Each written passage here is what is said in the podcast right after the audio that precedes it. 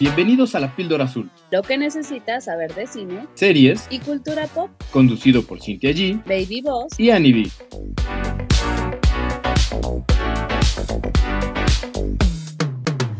Bienvenidos a otro episodio de La Píldora Azul, el primero del año. Yo soy Cintia G, y como cada semana y cada año ya, porque ahora sí ya puedo decir que cada año está conmigo Annie B, Baby Boss. ¿Cómo los trata este inicio de año? O sea, de verdad quiero, quiero que me cuenten las vacaciones, porque eso sí, como co- los que no, los que no sabían, los que no se dieron cuenta, o los que sí, pues nos tomamos una semana de vacaciones. Wow, ¿cuánto? Un chingo.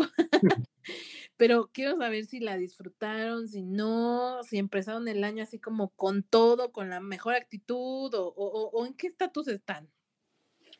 Pues de este lado me la pasé bien, fíjate, me la pasé bien. El día 31 me tocó quedarme solita, pero lo disfruté bastante, aproveché para ver series y, ya lo vamos a elaborar. Ya vamos a elaborar sobre eso, pero entonces, todo bien. Sí, empecé con muy buena actitud, empecé, ya sabes, ¿no? De que decretemos y soñemos en grande y esas cosas, y ya de repente, este, pues dos, tres días y, y, y el 2023 ya estaba bien intenso, amiga. ya estaba bien potente, entonces, pero bueno, ahí vamos, ahí vamos. Continuemos con la buena actitud, con buena vibra y ustedes súmense a, a la buena ondita. Abrazo grupal para todos. Feliz 2023, que venga con hartos éxitos y mucho amor y salud. Muchas gracias, Lick. Pues yo aquí recuperándome de la enfermedad, porque creo que a todos nos pegó fuerte, entre que no salió uno, de repente regresas, si no es la nariz es la garganta, y no descansé entre tanta fiesta y reunión familiar y demás. Eh, Hacía la reflexión este fin de semana pasado, que llegué como a las 2, 3 de la mañana, creo que a la casa de una reunión familiar y fue así de, no me gustan estas reuniones, por eso soy Grinch, todas estas épocas, porque uno no descansa, o sea, no, no puedes tirarte a, a la cama. Tu- tuve una reunión de amigos el, el viernes 30, luego el sábado con una familia, el domingo con otra familia, y dije, ¿y en qué momento voy a descansar? Y, y pues no, no Oye, descanso. pero Ah. aparte no les pasa que es como un blip, o sea, no- es como el 15 de diciembre te pierdes, güey, y vuelves a amanecer y ya es 2 de enero. O sea, ¿en qué pinche momento se fueron tantos días? ¿Qué pasó ahí?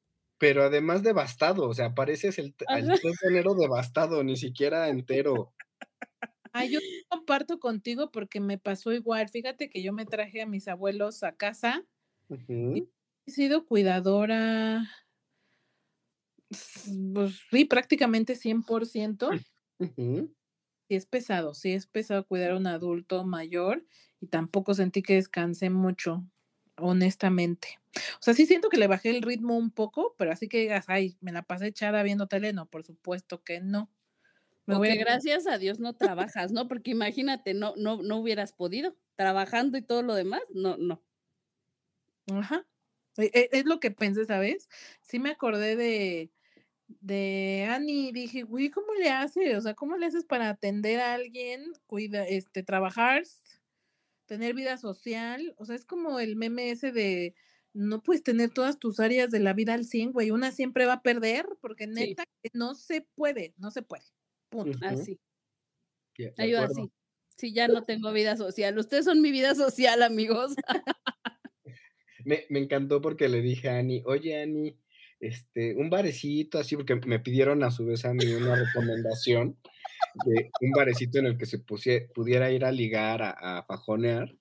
Y entonces dije, ah, pues a ver, le voy a preguntar a mi amiga la soltera, ¿no? Entonces las busqué por su lado a cada una. Y me encanta que las dos fue de, no, pues, pues no.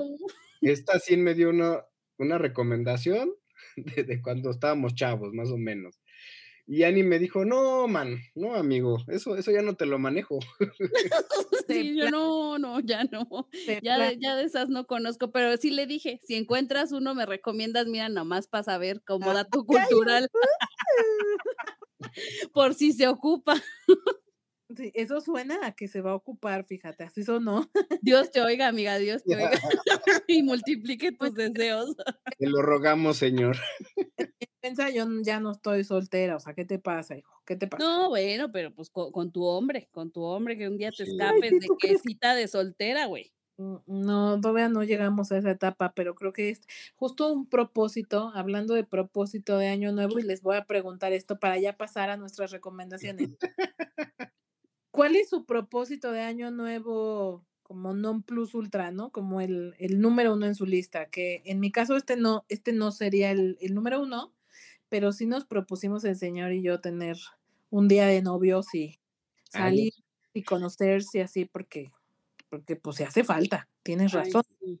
sí se hace falta ese espacio para noviar. Para el amaciato, Ujú. ah, mi, Mm. Mi mayor propósito es sobrevivir. Ah, ok. Llegar al 2024. Llegar completo. Así sonó. Ok, está bien, cada quien. Sí, yo mi propósito es incrementar mis ingresos.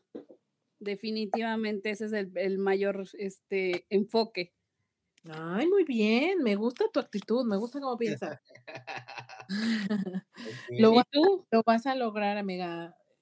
Yo, yo este año quería comprarme una casa, pero ya lo estoy empezando a ver más difícil. Te vas a comprar un Monopoly mejor. Exacto, mejor me voy a comprar el Monopoly, más fácil, más barato. Ajá, y ahí vas a tener hasta hoteles, hija, hasta hoteles. Exacto. Entonces, a lo mejor no voy a comprar, tal vez termine rentando. Quién sabe, ya el tiempo dirá. Exacto. Pero bueno, ahora sí, bebés, vamos a lo que nos truje. Vamos a comenzar las recomendaciones este año, porque no sé ustedes, ¿se acuerdan que cuando estábamos grabando los últimos episodios del año pasado, dijimos, güey, ya como que se acabó el año, como que ya no hay nada? De repente, no sé si fue la vacación la que nos dio tiempo de ver varias otras cosas, que ya se juntó y hay un chorro de cosas que, de las cuales hablar, de las cuales eh, que también podemos recomendar y a mí me gustaría empezar con la que como con la que cerró el año que todo el mundo está hablando de ella que es Glass Onion esta secuela de la película de Daniel que pa- protagoniza Daniel Craig sobre un detective ¿cómo se llama la anterior? entre navajas y secretos ¿no? Ajá, Nice Out. Exacto, entonces es la secuela de Knives Out y Annie, a mí, a mí me gustaría escucharte, porque yo también tuve la oportunidad de verla y, y ya sabes que soy dura, dice soy Exacto. exquisita, pues sí, tal vez un poco sí. Pues ahí les va. Bueno, bueno, para empezar, yo no había visto Knives Out, no sé por qué, en su momento nunca me llamó, no sé qué sucedió, pero nunca la vi. Entonces aproveché estos días de descanso para ver tanto Knives Out como Glass Onion y pues más o menos tener una visión eh, general. Y si les pasó lo mismo, quiero comentarles que si bien el personaje principal em, es este detective Benoit, Benoit Blanc, interpretado por Daniel Craig, las dos historias son totalmente este, aparte, ¿no? O sea, en la primera eh, vemos un misterio que sucede con una familia, en la segunda estamos viendo un misterio que sucede en un grupo de amigos, ¿no? Entonces, por si ustedes tenían la duda y por si tampoco la habían visto, para que sepan más o menos de qué va, realmente no necesitan haber visto Knives Out para ver Glass Onion. Sin embargo, pues eh, sí te sirve el, nada más para tenerla ahí en tu catálogo, ¿no? Para tenerla como contexto entonces. Sí, pues más bien, sí, ni tanto como contexto, porque te digo que el único personaje que permanece es este, el detective, y tú sabes que ese güey es un detective muy famoso, se encargan de decírtelo en la película, entonces realmente es cero necesario, pero pues si la quieres ver, pues está entretenida, ¿no? Por la trama. Sí, creo, creo que se parece o, o tiene la misma idea, línea pinta de las de el detective Hercule Poirot. Ajá, Poirot. Poirot. Poirot. Ajá. Eh, que prácticamente él es el único que repite, o bueno, como que el hilo conductor es el detective y todo lo demás, pues son casos distintos, personajes distintos, ¿no? Correcto, esa de, de muerte en el Nilo, exacto, así Sería mero. que- como que cada una es una aventura diferente, entonces. Ajá, Ahora, ya que mencionaste eh, Muerte en el Nilo, tú, tú, tú sí viste esa, ¿no? no, la de muerte en el Nilo ya no la vi. Porque te iba a preguntar si te había parecido mejor una u otra, yo que pude ver las dos, te digo que las dos, ni a cuál irle, francamente. No, no, no me desagradó, pero definitivamente esta no es una de mis películas favoritas. O sea, creo que para empezar, lo, lo que tendríamos que resaltar es que la tienes que ver con un mood muy relax, sin esperar mucho, porque no te van a ofrecer casi nada, la verdad. Sí. De sea, plano. Siendo honestos, te van a ofrecer poco, entonces ve con baja expectativa para que lo poco que te den te lo quedes, ¿no? Creo Sí. que lo que más resalto es el, eh, el tema del cast. Creo que el cast está interesante, está, está bueno. Edward Norton está por ahí. Eh, tenemos a Janelle Monet. Este, esta niña me, me gusta bastante, fíjense, me gusta. Está Kate Hudson, Dave Bautista. También me encantó mucho ver a, Catherine Hahn, que, que yo siento que la han, la han dejado mucho con papeles muy secundarios y me gusta verla cada vez más, ¿no? A raíz de, del papel que tuvo con Agatha Harkness. Me ha gustado bastante verla, entonces creo que lo más resaltable es el cast y si eres fan de alguno de ellos, podría ser que te valga pena, la pena ver la película. Fuera de eso, la verdad es que sí es mm, básicamente la misma fórmula. Es un misterio y te van dando pistas, pero sí, pero no, y uno parece más culpable, pero luego el otro. E- este, este bailoteo de misterio puede resultar entretenido, sin embargo, sí llega a ser un poquito predecible. Creo que hay cosas en las que dices, "Hmm, no lo sé, o sea, esto ya, ya, ya sé por qué me estás clavando esta idea y no voy a seguir por ahí, no voy a caer en tu trampa, fíjate, no lo voy a hacer. Totalmente de acuerdo. Sí. Entonces, sí, siento que esta es poquito más predecible que la primera. La primera todavía te mantenía en mucha más intriga que esta segunda. Me gusta, me gusta en general el tipo de personaje que desarrolla cada quien. Por ejemplo, Kate Hudson, si es esta típica güera, este, artista, fresa. O sea, sí es, cae como mucho en ese cliché que es muy Kate Hudson. Y el personaje de Dave Bautista también siento que es muy Dave Bautista. O sea, el cast está muy bien seleccionado, pero de ahí en fuera no resalta más, no hay así algo que digas, no te pases, esto me voló la cabeza. No, de verdad es que no. Solamente esto es para entretener y creo que es para fans, no más. Entonces, en general, no siento que haya estado pésima, pero tampoco fue algo memorable. ¿Y cuál le gustó más, Lick? ¿La primera o la segunda? Eh, híjoles, híjole, pues la- mm, ah, están igual, ¿eh? Siento que el Ay. misterio se maneja un poquito mejor en la primera, Ajá. aunque este, el cast de la segunda creo que está bastante bien, bien bajadón. Ju- Justamente yo la resumiría como tú, aunque no, co- no coincido en que están igual la primera parte que esta.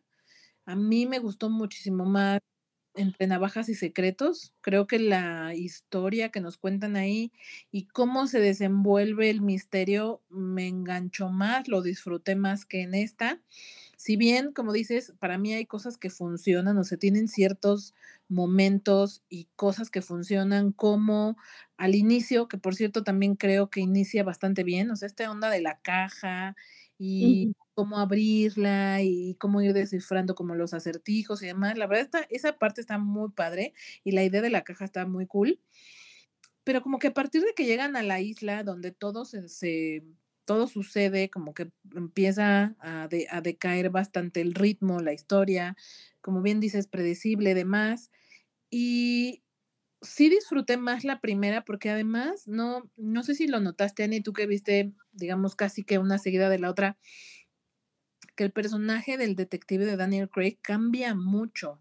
En la primera es mucho más serio, quizá Ujú. Sofisticado, elegante, tirándole más a su versión de James Bond. Y en esta segunda se vuelve un poco caricaturesco, o sea, como que medio, digo, eh, justamente yo había leído que el personaje era homosexual y que en esta entrega justo querían dejarlo como mucho más explícito, pero güey, o sea, sí siento que se volvió como una loquilla y que le pasó como a Thor, o sea, eh, primero es un Thor serio y imponente y después es Paris Thor, Eh, ¿Sabes cómo? O sea, es como pasaste de, de este inspector versión 007 a pasaste al inspector versión el inspector gadget, güey, qué pedo. o sea, pero aparte te voy a decir otra cosa que, que sí tengo que sacar porque mi pecho no es bodega. Entiendo perfecto que ese güey, eh, o sea, es Benoit Blanc, se supone que es como europeo, francés, ¿no? Y entonces, yo no, no puedo con el acento que hace Daniel Craig, no puedo. O sea, desde la primera eso a mí me incomodó terriblemente porque dije, güey, hay actores franceses bastante buenos que pudieron haber hecho esto y no poner a una persona angloparlante a hacer como que yo soy francés. O sea, e- eso me hace choque porque siento que es como esto que hemos manejado de inclusión forzada, ¿no? O sea, cuando hay gente capaz de hacer este rol, ¿por qué chincuetes no le das ese papel a esas personas? Eso me incomodó desde la primera entrega. Ya en la segunda, pues bueno, tienes razón. Todavía peor porque se vuelve una versión bufón del de investigador que inició siendo súper serio. Eso me, no me hace clic. Claro, a, a mí tampoco me gustó y por eso sí la siento inferior que la anterior.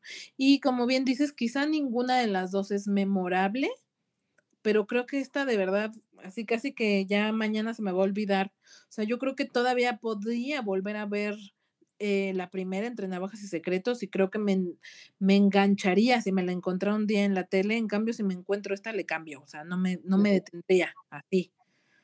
Lo que es. Es así lo resumiría, pues, para que quede más claro que no, a mí definitivamente no me gustó, pese al cast, que yo amo a Edward Norton, me encanta, Kate Hudson, como dices, o sea, tiene como, como varios detalles, pero no, no, ni Sí, ni siquiera, los cameos. no, no, no, no, no, no. No, no, no. No, sí, yo, yo tampoco, ¿eh? No es, no es de mis favoritas, no está mal si quieres pasar el rato, como se los dije, si son fans de alguna de estas personas, también pues, puede ser. En la crítica para Rotten Tomatoes, les voy a decir que le otorgaron 94%, lo cual se me hace altísimo, no entiendo ahí, pero ok. Audiencia le otorga 93% de aceptación. En general creo que el contenido está gustando, aunque la neta no es No, maravilloso y vayan con baja expectativa. Ni al caso, Julián, ni al Ni al caso. caso. En fin, Así las cosas. Y bueno, pues antes de cerrar esta recomendación que nos trae Annie, o esta reseña más bien, eh, traemos dos fun facts. Una es que esta película recaudó 311 millones con un presupuesto de 40 millones. Yo creo que la hace pues, bastante exitosa, ¿no? Como que llama la atención, aunque como dicen, pues nada más para entretener, no nos va a dar más, o así lo estoy entendiendo. Y resulta que Kylie Coco, o Cuoco, no sé cómo se diga, pero esta actriz de eh, Big Bang Theory eh, de- hizo o audicionó para el papel de Kate Hudson y finalmente se lo dieron a Kate. A mí me hubiera llamado más la atención Coco y ojalá se lo hubieran dado. Así hubiera visto mejor la película. La verdad me había llamado la atención, pero pues después de, de lo que nos cuenta Lick, no sé. Tal vez un día que no tenga mucho que hacer, que ya haya visto algunas otras que tengo en la lista, la veré. Exacto. Sí, ya déjala hasta el final, o de esas cuando vas en el camión rumbo a algún pueblito mágico. Ahí. ¿Sabes que- cuándo aplica? Se me está ocurriendo. Cuando vas con la familia y que de esas familias ruidosas que no te dejan ver las películas decentemente, pues pones esa y ya sabes que no pasa nada. O sea, Ajá. Sí, exacto. No te vas a perder de mucho. ajá, no tengo que ponerle toda la atención, así que creo que en ese momento la voy a aplicar. Sí, puede ser. Buena opción. Pero cuéntanos tú qué viste. Pues yo vi la película de No Respires 2, esta película que está en HBO Max, y es una película que yo había estado buscando porque la primera a mí me encantó, me fascinó, y esta segunda también me gustó bastante. De hecho, creo que me gustó más que la primera. Son de esas secuelas que creo que la segunda es mejor. Eh, otra cosa que me llamó mucho la atención de esta película es que el protagonista es Stephen Lang, el malo que sale en Avatar, y se ve tan diferente. Aquí eh, el personaje, la caracterización, pues es de un señor ciego, ya viejito, entrado en sus 70, pareciese, que fue SEAL. Eh, En la 1 me acuerdo que decían que era Marine, aquí en la segunda ya le agregaron que aparte es SEAL, de las Fuerzas Especiales, y como decimos en la familia, porque fue una película que las dos se vio en familia, es Don B, ¿no? Por, por decir, este, sea, Don Riata, O, ¿Cómo se llama este? mm? Ay, este Norman Norton, que hace de todo. ah, MacGyver, MacGyver, MacGyver, ¿no? Ajá. Sí, sí, sí. Bueno, to- todavía MacGyver tenía su, su navaja suiza. Como MacGyver y Rambo. Ah, sí, sí, fíjate que, que el, el mismo comentario hacía una tía. Yo me voy más hacia Rambo, porque aquí no utiliza ninguna navaja, pero sí es Don Riata, ¿eh? O sea, todo lo puede, nada le pasa. Se me figura un poco como no body, pero en un señor de 70 años, ¿no? Sí. Sí, y además es ciego. Entonces, yo pensé que esta segunda iba a estar ligada a la primera. Resulta que no. Recordamos que la primera acaba en que se escapan las dos hermanas, una ya mayor y una más chica, y ap- aparentemente él muere.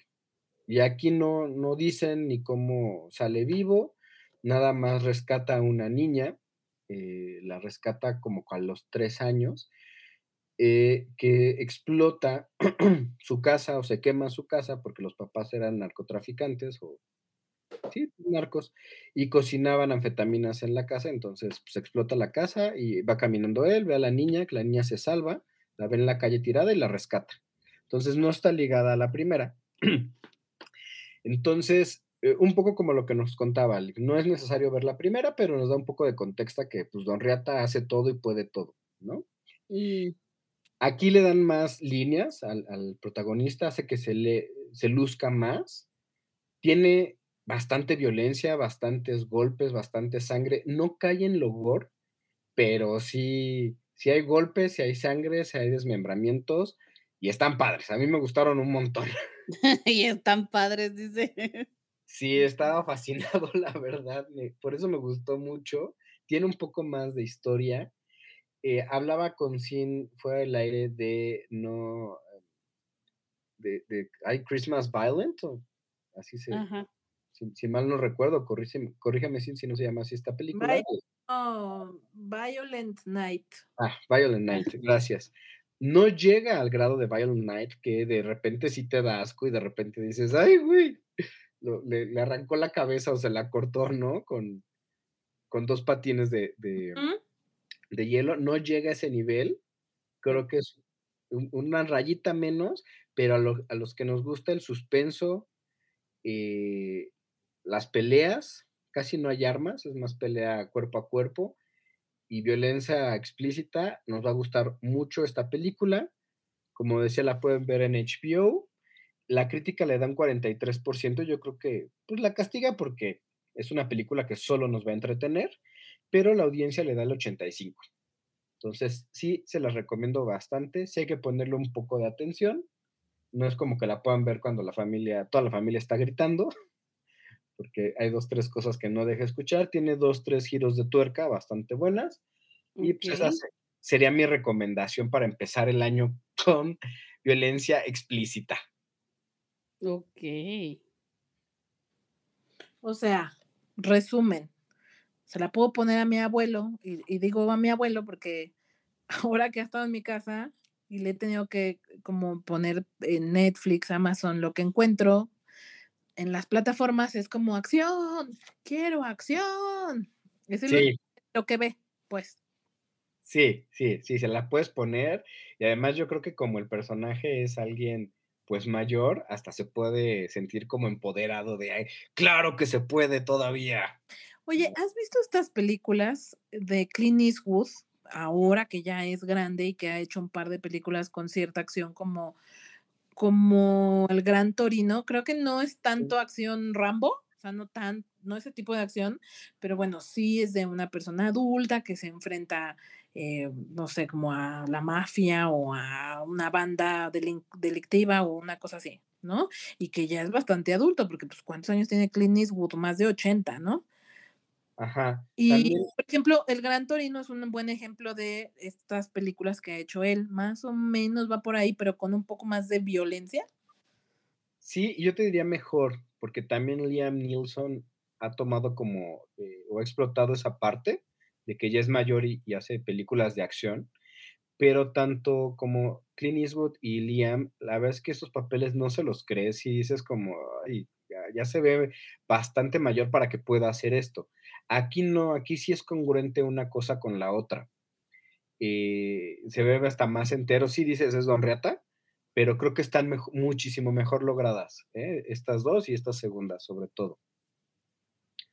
Ok. Muy bien, pues me quedo con esa. Se la voy a poner a mi abuelo y ya le voy a decir que me pase su, Su sus reseña. si le gustan. Que como fun facts, pues traemos que la secuela, esta segunda parte, fue aprobada casi que en inmediato después de que No Respires, la primera, se convirtiera sorpresivamente en el segundo mejor estreno del verano. Se tardó bastante en llegar, pero bueno, pues finalmente llegó. Eh, como les decía, ahora le pusieron pues más líneas o más protagonismo en esta segunda entrega. En la primera solo tuvo 13 frases, aquí ya tiene diálogos más complejos. Y tal vez un, un fun fact un poco irónico, chistoso, es que in- inicialmente las películas iban a llamar, a llamar Un hombre en la oscuridad y este vivía en la calle Buenavista. Y bueno, pues el señor es ciego, ¿no? Por eso es un poco el juego de palabras. Ok. Y ya, Alguien tenía humor negro ahí. un poco. Er, Perdón, ¿me repites? ¿En dónde la pueden ver? En HBO Max. Ah, bueno, para ponerse al abuelo. Eh, Muy bien. Se la voy a- Oye, ¿y ahí están las dos? ¿La parte 1 en la parte 2 o solo está la 2? ahí solo vi la 2, la 1, este, ahorita te investigo, dame tres segundos. Esto se resuelve. No nos vamos a quedar con la duda. ¿Cuándo nos hemos quedado con una duda aquí? Fíjate que eh, la primera la pueden encontrar en Amazon Prime, en Claro Video y en Netflix, pero no, no están las dos en HBO Max. Ok. Muy bien, pues gracias por el tip. Neta, sí se la voy a poner a mi abuelo, porque se me estaban agotando las ideas, hijos. Y nos dices, ¿qué le pareció? Sí. Muy bien, pues miren, yo para cerrar el, el programa de hoy traigo una recomendación, eh, más una recomendación que una reseña de mu- muy tiernita, muy bonita, así como muy inspiracional, muy en este estilo de cine, que vas a, que sí te genera como, como reflexión, ternura, eh, que es conmovedora, seguramente sí te sacará una lagrimita Remy por ahí, a lo mejor al licenciado no, porque es Grinch. Pero sí te, sí te saca tu, tu lagrimita Remy, que es un vecino gruñón protagonizada por Tom Hanks y la mexicana Mariana Treviño, que a Annie ya nos dijo cero le cae bien, cero. Y que yo de verdad no entiendo por qué, hija. O sea, ya no me acuerdo si en aquella ocasión que lo hablamos lo respondiste, pero a mí la morra me cae muy bien, creo que actúa muy bien. La verdad es que el personaje que le ponen en esta película creo que lo interpreta bien, eh, como esta mexicana que ya vive, ya va ya mucho tiempo viviendo en Estados Unidos, habla muy bien en inglés, pero pues muy, muy latina, pues, es esta, es esta mujer latina, muy latina, que, que le llega a conmover el corazón a alguien como Otto Anderson, que es el, el personaje de Tom Hanks, que es como este gringo, a la vez muy gringo, ¿sabes? Como muy serio, como muy, muy antipático, muy introvertido y en este caso hasta medio amargado. Ahorita contaremos por qué. No, no te- ¿por qué, por qué no te vibra esta mujer? Pues les, les decía que más bien, o sea, no es ella, sino su humor. La verdad es que eh, los proyectos que ha decidido tomar, no, pues no sé, su humor no, no me, no me pasa, no se me hace graciosa. O sea, de verdad no hay algo que digas, no manches, me, ca- me cagué de risa. No. O sea, en la Casa de las Flores la toleré porque me gustaba la serie, pero realmente la toleré. Nunca se me hizo ni graciosa, ni mágica, ni que aportara, ni nada. Pero no es contra ella, sino más bien es a lo mejor contra el personaje, los personajes que ha decidido hacer. A mí me gustan más otras chicas que hacen comedia, como por ejemplo Mónica Huarte. Mónica Huarte se me hace muy buena, muy graciosa. Pero esta chava nomás, no, no sé por qué, no, no, pero pues fíjate que yo creo que en esta ocasión lo hace bien. Eh, te decía, es como la latina del barrio que recién llega a mudarse a donde vive Otto, el personaje de Tom Hanks, que justo es un hombre gruñón de una eh, mm, un poco avanzada, digo, no sé, la verdad no sé si ya para la edad que tiene Tom Hanks es adulto mayor, creo que sí. Pues sí, a lo mejor. Ya eres adulto mayor. A los 60. 60, 65, depende si tomas de cuenta la INAPAM o la edad de retiro. Pero el señor tiene 66 años, Tom Hanks, entonces cualquiera de los dos ya entra. ya califica. Entonces, un señor de, de la tercera edad que vive solo porque su esposa acaba de fallecer seis meses atrás. Y como que su esposa era su razón de ser. Es esta típica historia de que Em, pues uno vivía para el otro. ¿Sabes? Se me hace como, ahorita me vino a la mente Op, la película de Disney. Mm. Señor Fredricksen y su esposa, como ese tipo de parejas que eh, se casaron muy, muy jóvenes y toda la vida estuvieron juntos y, aquí curiosamente tampoco tuvieron hijos. Y entonces vivían el uno para el otro y, uno era la vida completa del otro y cuando ella fallece, pues él pierde el interés en la vida y hasta las ganas de ser amigable, ¿no? Porque él, él ¿sabes? Él, él, se presenta como un personaje un poco con rasgos medio autistas. O sea, sí es algo, una persona como un poco antisocial, que le cuesta trabajo como la parte social, muy metódico, muy sistemático, muy de rutina. Y como que ella, cuando la conoce, lo saca un poco de ahí. Y lleva a un lugar como, como, para, como para abrirse, socializar. Finalmente yo creo que él la consideraba como, pues sí, como su razón de vivir, porque además el personaje de Otto se queda sin papás. O sea, creo que su mamá murió cuando él era muy niño y su papá eh, muere cuando él era adolescente. Úchale queda solo y después la conoce a ella y entonces ella se vuelve como neta su única familia, ¿no? Y entonces por eso el personaje de Otto es alguien gruñón y amargado, ¿no? Porque es alguien que ha perdido lo más preciado que tiene en la vida, crea prácticamente su razón para vivir. Y, y yo no sé si ustedes vieron el tráiler, quizá por ahí quien me escuche dirá, ay, güey, pero nada que ver con lo que vi en el tráiler, porque en el tráiler se veía como, como una comedia graciosa. Ok. Que ver, realmente no es una comedia. Tiene momentos cómicos o sí tiene un par de chistes, pero no, el tono de la película no es una comedia, es realmente un drama. Un drama ligero, porque no es de esos, ay, no es Precious, ¿no? O sea, no.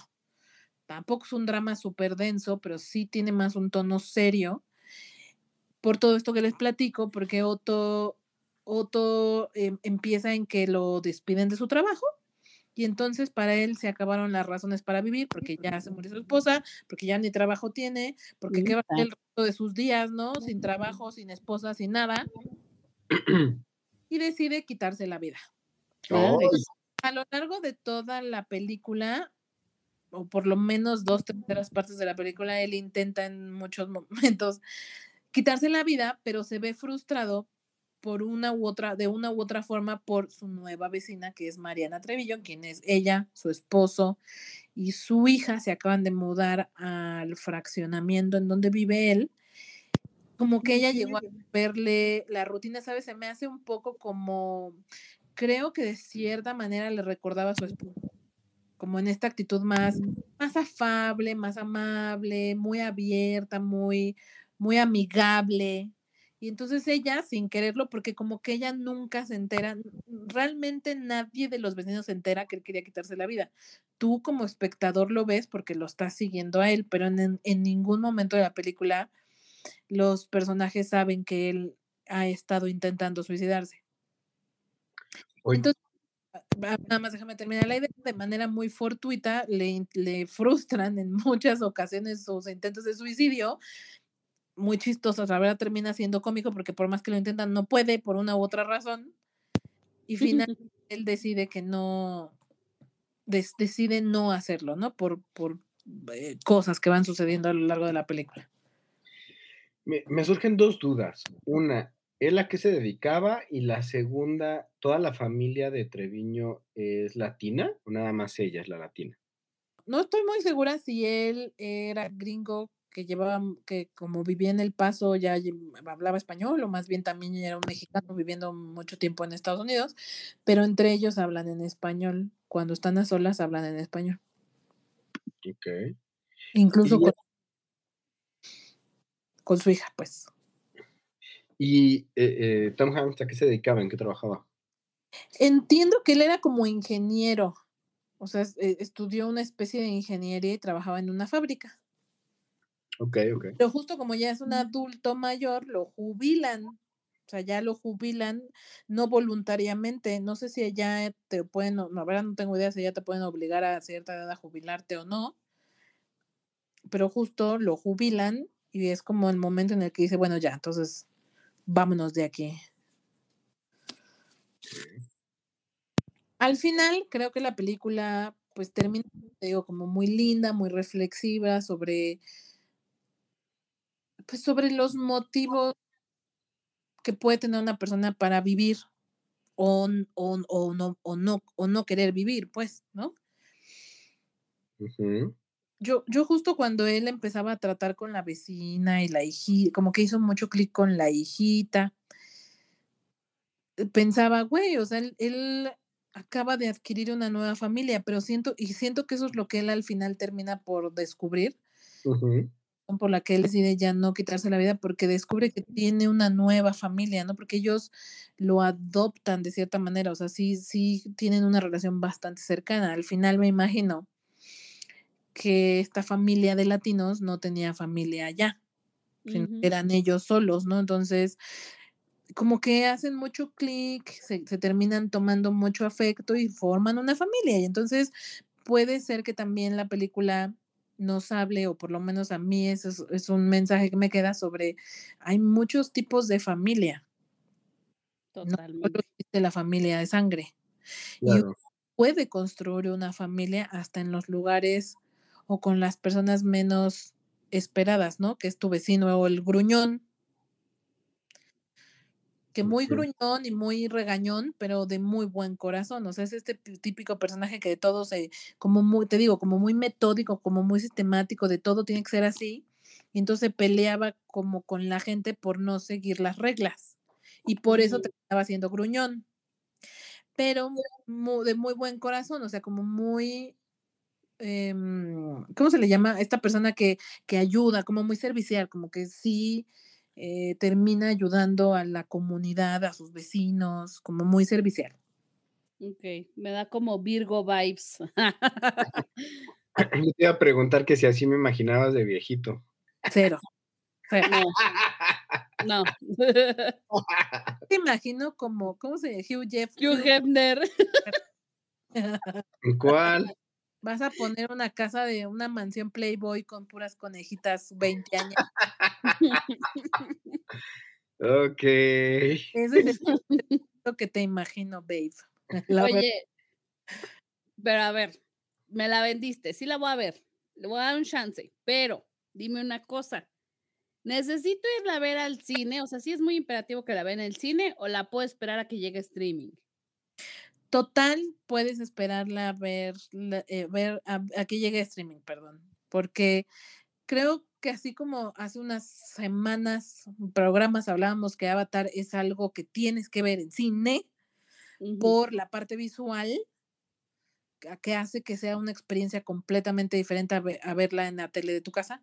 En este caso, no, en este caso no tiene ningún apartado visual que digas, ay, wow, es que tiene unas escenas increíbles. No, es un guion lindo, bonito, que si bien tampoco, también siendo muy honesta, tampoco me parece así como de, ay, wow. O sea, la que sí ah, pensando ahorita rápido en películas recientes del, del, del género, me gustó muchísimo más La señora Harris va a París. Sí. E- Esa sí me, me conmovió demasiado, la pasé muy bien, eh, la volvería a ver, la disfruté mucho en cine, yo les diría vayan a ver a cine solo porque vale la- mucho la pena la película, no tanto por el apartado visual. Esta está linda, la verdad sí la disfruté, sí me sacó mi lagrimita Remy. Creo que Tom Hanks, pues al final es un, es un gran actor y Mariana Treviño le hace buena mancuerna, pero bien se pueden esperar a Net- a Netflix, a que llegue a Netflix, a Amazon y no va a pasar nada. Ok, Ok. La verdad es que en, en Rotten Tomatoes, no, Tomatoes, ido muy bien, tiene 67% de, eh, de la crítica, o sea, no ha estado muy bien calificada. Sin embargo, yo sí la disfruté, en ningún momento me aburrió, en ningún momento dije, ay, esta cosa, cero creíble, qué aburrido, qué oso. No, sí la disfruté, sí creo que es bastante entretenida y tiernita, te digo, como que te deja así como con el corazón de, ay, me tocó el corazón. Mm, abracito al alma.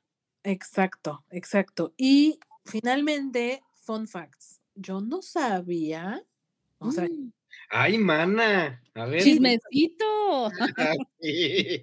yo no sabía que su, su hijo, Truman Hanks, salía en la película interpretando a la versión joven de Otto, ya que la película está hecha con flashbacks, o sea, justamente hay muchos eh, como recuerdos de cuando él conoce a su esposa y como lo que van viviendo de jóvenes y demás. Y todos es, esa versión joven la interpreta su hijo Truman y ahora pues sí le da Oh. Y también hay una canción de hip hop que se llama White Boy Summer, que sale en la película, que está, mm, que es de su hijo Chet Hanks. Ok. Finalmente está basado órale. ¿no?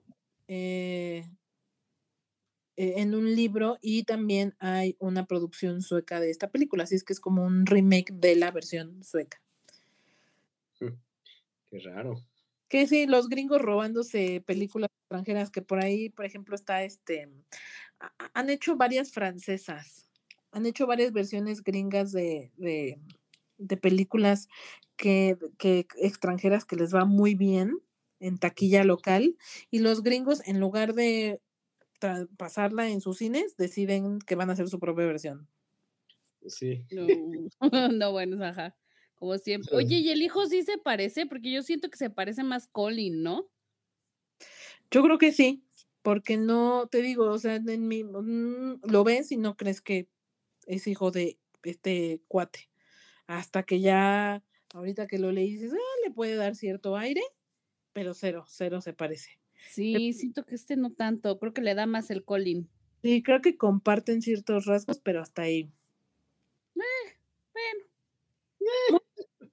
Pues le vamos a dar un chance. ahí tienen la recomendación. Y ya nada más, antes de despedirnos, les quiero hacer una mini mención de esta precuela de The Witcher, del universo de The Witcher, que tan polémico está ahora con todo el desastre de DC eh, y de Warner y el desmadre que se traen y James Gunn y que entonces ya todo despedorró y que por cierto han, han rumorado mucho que justo eh, en estos días se anuncia cómo va, cómo va a quedar el plan de 10 años de DC.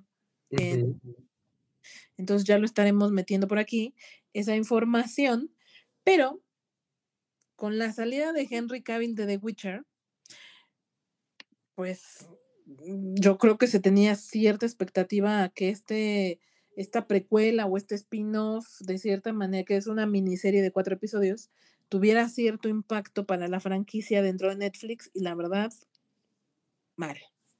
Mal. Resumen, mal. Es una historia que dentro del universo de The Witcher, para quienes han visto la serie, la disfrutan, son fans, sí tiene, toca un, un momento de la saga muy importante. O sea, sí podría haber aportado información relevante, sí podría haber terminado por ser un, contenido interesante, que si bien no se relaciona como con la trama central de la historia, pero que aporta cierta, cierta información, pudo haber sido interesante, termina por ser un contenido más. Eh, el señor es muy fan de esta saga, él ha leído todos los libros y la odió. Y fíjense que para que el señor odie una cosa, uff, No. Uf, terrible. Eh, la verdad es que mm, como muy mal guion, no lo pensaron bien. Los, eh, la historia se centra como en un grupo de siete personas y en cuatro episodios presentarte siete personas y que encariñarte con siete personas es muy complicado, es muy poco tiempo. Entonces, como que te los presentan por encimita, tienes una embarradita de todo, no terminas de conocerlos, no terminan por ser entrañables. Yo creo que hay contenidos que a lo mejor no serán lo más guau, pero que si el personaje es bueno, pues el personaje va a trascender y siempre va a quedar en la memoria de la gente, ¿no? Pero en este caso ni la historia es buena, ni los personajes son buenos, no hay nada, nada realmente que, que, que merezca la pena para que no termine siendo un contenido más. O sea, yo estuve entretenida, a mí me entretuvo, sí, de cierta manera me atrapó, sin embargo, no lo suficiente como para querer ver más, como para querer saber más, para volverla a ver, definitivamente no. Así es que, si ustedes estaban pensando verla y estaban dudando si se le echaban o no, les voy a ahorrar el tiempo, no lo hagan. Mejor no. No se pierden absolutamente nada, no aporta absolutamente nada.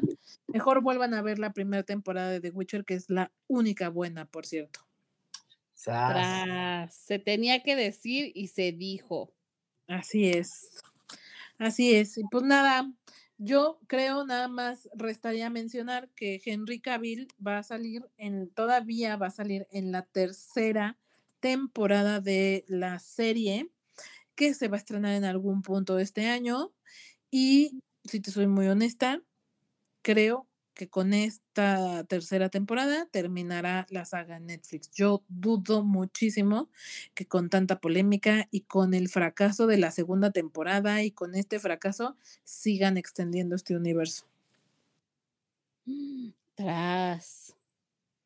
Lo cual es triste porque agregaría que eh, eh, si bien no es como la saga literaria épica non plus ultra a nivel Señor de los Anillos, o sea, si bien no es así como wow, lo mejor de lo mejor de lo mejor, sí es una muy buena saga literaria que tiene muchos seguidores, que tiene muchos fans. Y la verdad, Netflix lo desaprovechó bastante.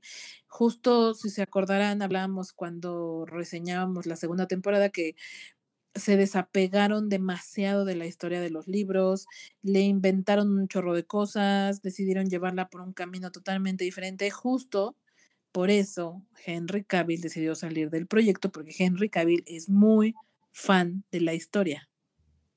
Mm, Y cuando la serie empezó a tomar un rumbo truculento, él dijo, "Mm, no, no cuenten conmigo, yo no quiero ir para allá. Mm, Tras. No, pues qué fuerte, la verdad, qué fuerte.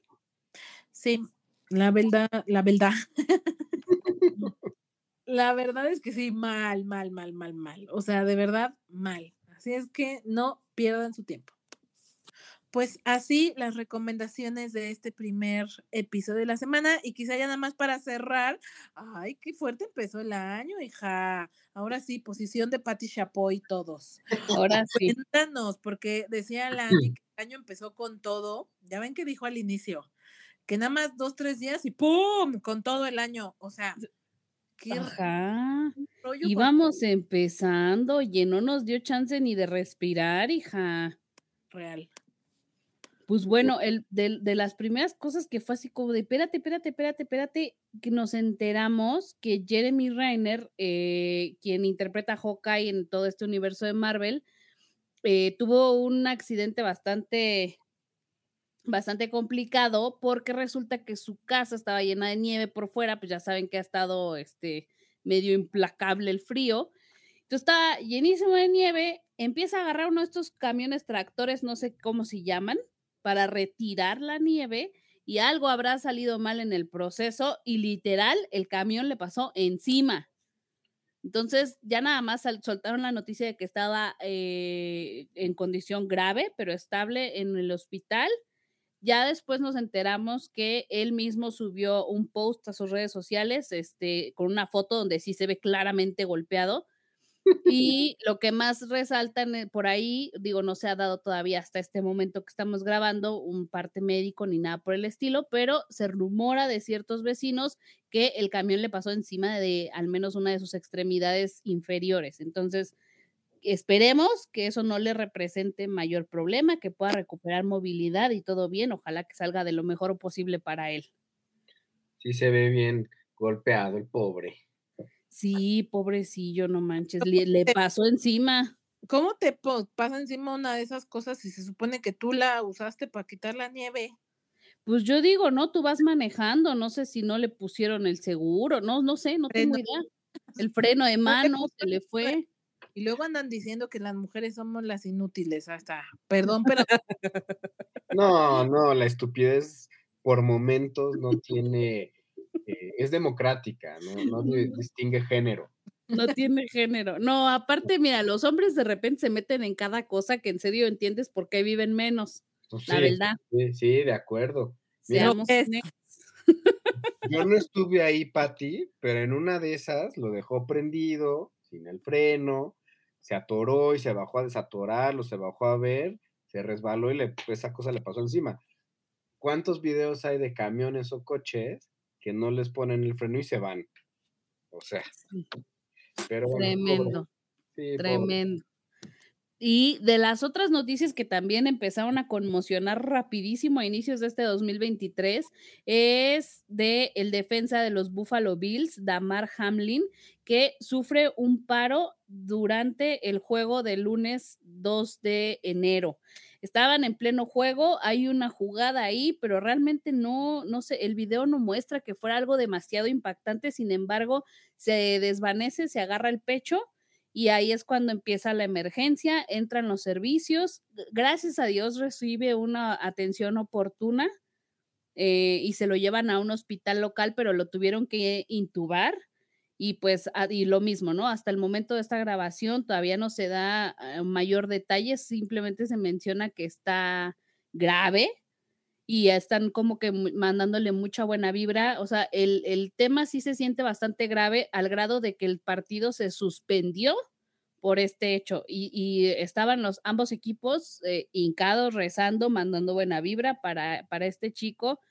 que aparte entiendo que es uno de estos chavos que, que, dices, no manches, vale la pena, ¿no? O sea, neta, por favor, que no pase algo malo, porque este chavo dice que viene como de un barrio muy bajo, muy pobre, y, y que ya cuando empieza a hacerse famoso, abre una fundación en la que él lleva juguetes a los niños pues, que tienen escasos recursos de su localidad, ¿no? Entonces, como que ha sido proactivo en tener acciones hacia su comunidad, no se ha olvidado del, barrio en el que salió y también sorprende mucho que la gente se ha sumado a esta causa, han donado y se han recaudado este, fuertes cantidades de dinero a raíz de que sucedió el accidente porque están esperando pues poderlo ayudar en la medida de lo posible, ¿no? Entonces, también lamentable que esto pasara y esperemos que esto eh, logre recuperarse y que se desenvuelva de la mejor manera para él. Oye, no sé si me estoy adelantando al comentario del leak, pero vi el video del accidente y la verdad se ve que sí lo golpean rudo, porque como que el golpe va con todo en el pecho. Yo siento que si fueran autos, voltea el auto, o sea, si hubiera sido un choque de auto, creo que se hubiera visto, a lo mejor no, el, en el video no se ve tan impactante para nosotros que no sabemos mucho, yo no sé mucho fútbol americano, pero mi tío, que sí es súper fan del fútbol americano, me dijo, no, la verdad sí estuvo muy, muy feo el golpe, y como te digo, como que toda la fuerza fue contra el pecho. Eh, sí. De verdad, el golpe de haber estado brutal. ¿Y sabes qué dicen? Que no, no fue precisamente un infarto, sino fue un paro cardíaco, o sea, literal como de que digamos que se desconectó, ¿no? El sistema, como que apagaron la luz. Eso es lo que sucede con el, con el paro, entonces esperemos que... Eh, sí, no es fuerte, o sea, para el fútbol americano, hasta cierto punto es normal ese tipo de golpes. Por eso el, el jugador, el contrincante, se deja ir con todo y, y no es como que se frena ni se le ve la malicia de, de- Ujú. de quererlo hacer eh, forzado, como por ejemplo cuando les- se les avientan a los corebacks a las rodillas o a cualquiera, pero sobre Sí. todo los que lo hacen con los corebacks, ahí sí es como con dolo. Aquí no se ve, es hasta cierto punto un golpe normal, porque también por ahí se han venido las críticas de que es un deporte muy agresivo, muy de caníbales, muy arcaico, ¿no? Pero pues habría que ver la condición de él en particular, si él tenía una condición, una predisposición, o de esos golpes eh, pues, raros y, uno en un millón, que toque exactamente en el milímetro que no debía de tocar, o que activa. X reflejo, que sucedió esto, ¿no? Porque además, pues el chavo está joven. Algo que a mí me llamó la atención y se me hizo como, pues muy chido, que era en parte lo que decía Lick, es que pararon el juego, todos se pusieron a rezar en ese momento de, de ambos equipos, no fue nada más de uno, y suspenden el partido y van a hablar de la resolución de cómo se va a terminar este partido, si se va a reanudar o no, hasta que él esté bien. Entonces, eso se me hace como dentro de, de todo lo agresivo o hasta caníbal que, se, que pueda parecer el deporte, pues es un gesto bastante humano. Sí, fíjate que yo pensaba eso, yo era de esa idea de que puro salvajismo y nada más se están ahí golpeando y se avientan entre ellos, pero tuve una pareja que le gustaba mucho el americano y empecé a ver bastantes partidos por eso, y como que empecé a entender, y la realidad es que me parece, o sea, me dejó de gustar el soccer y me empezó a gustar el americano de plano, o sea, ya no me gusta el soccer, ya no tolero, me gusta mucho el americano, ahora lo disfruto, porque aparte se me hace que es uno de los deportes más justos. O sea, si hay una duda, lo aclaramos, ¿eh? O sea, no nos vamos hasta que esto se resuelva y lo checamos, y hay cámaras, y hay como ocho árbitros, o no sé cuántos son, ¿no? O sea, hay un chorro. Entonces, eh, eh, me parece bastante justo y, y estas cosas que resaltas, ¿no? Eh, en este tipo de resolución, vamos a esperar hasta que estemos todos, ok, chido. O sea, eh, en- hay cosas que sí resalto re- demasiado de este deporte. Entonces, pues esperemos que se desenvuelva de la mejor manera para Damar. Sí, algo también padre dentro de lo que está comentando Lick es que es el deporte que más tecnología se le ha metido y el que primero empieza a probar las nuevas tecnologías precisamente para hacerlo equitativo, aún antes que el soccer y demás. Entonces, creo que por muchos lados puede ser un deporte eh, pues bastante bueno, bastante, como decía, atractivo, aunque también está ligado a muchos problemas a la larga para los deportistas. ¿no? La mayoría tienen problemas pues de contusiones, de memoria, por tanto golpe en la cabeza, aunque han avanzado los, los cascos, pues, no deja de ser un golpe fuerte. Pues al final es una temporada muy intensa, por eso solo es una temporada y descansan un periodo largo porque sí tienen que recuperarse, ¿no? Sí, sí, sí.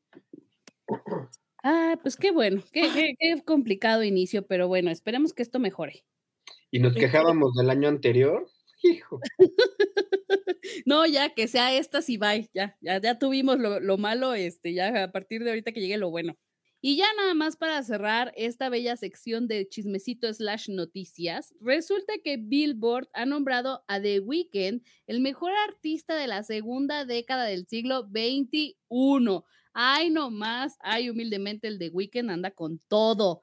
Y por eso les propongo, amiguitos, que les parece que cerremos con precisamente la canción que yo creo que es la que lo llevó a este puesto, Blinding Lights. ¿Están conmigo o no están conmigo? No, Bueno, pero somos dos. Cállate. Te ganamos. Debe decir la mejor canción non plus ultra ever. Pues sí es de las mejores rolas, la neta, güey. Además, voy a decir una cosa. Prácticamente cerramos el año hablando de The Weeknd porque Annie y yo vamos a ir al concierto. Por si no habían escuchado. Sí, Exacto, todavía traemos hype. Y mira, Billboard nos respalda. Billboard nos respalda. al que no Entonces- me... No, es que tú te vas a todos lados con todo objeto, toda la gente. Tienes muchas oportunidades de salir. Lani y yo nunca salimos a ningún lado. Exacto. No, es que espérate, espérate. Aparte con el licenciado hay que apartar, así como el IMSS, güey, una agenda de, de seis meses antes. Entonces, pues ya, ya no estaba dentro de su agenda, Lick. Nosotros ya le Ah. tendríamos que estar pidiendo para el 2024. ¿Cuál, cuál? No me dijeron nada. Me hubieran. ¿Qué onda? Vamos al concierto y, y ya veo qué se puede No, hacer. porque no, no, no, no, no, porque sabes, ¿sabes qué va a pasar? Ay, pero es que tengo que llamar a mi pompi. No puedo solo. Y la neta, este, que para la pompi que nos está escuchando, te voy a decir una cosa, amiga. O sea, te quiero, te aprecio, pero a veces esto es de friends, ¿sabes? Uno, dos, tres. Aquí nada más hay tres. Pero no, pero espérate, no es que nos Pero sí, justifiquemos, pero, real sí fue una decisión así de tomada en el momento, literal. Lo decidimos en un minuto, güey. Y ahí lo vemos. Ahora, ahí pues. Ya nos están escuchando todos, ¿eh? Ernesto, que apenas va a terminar de lavar sus trastes, está de testigo. O Angie O. Angie, dijo, es que yo los escucho cuando me baño. exacto. Uh, Angie, que ya está untándose sus cremas ahorita, está escuchando todo esto, ¿eh? Const- quedó, ya quedó.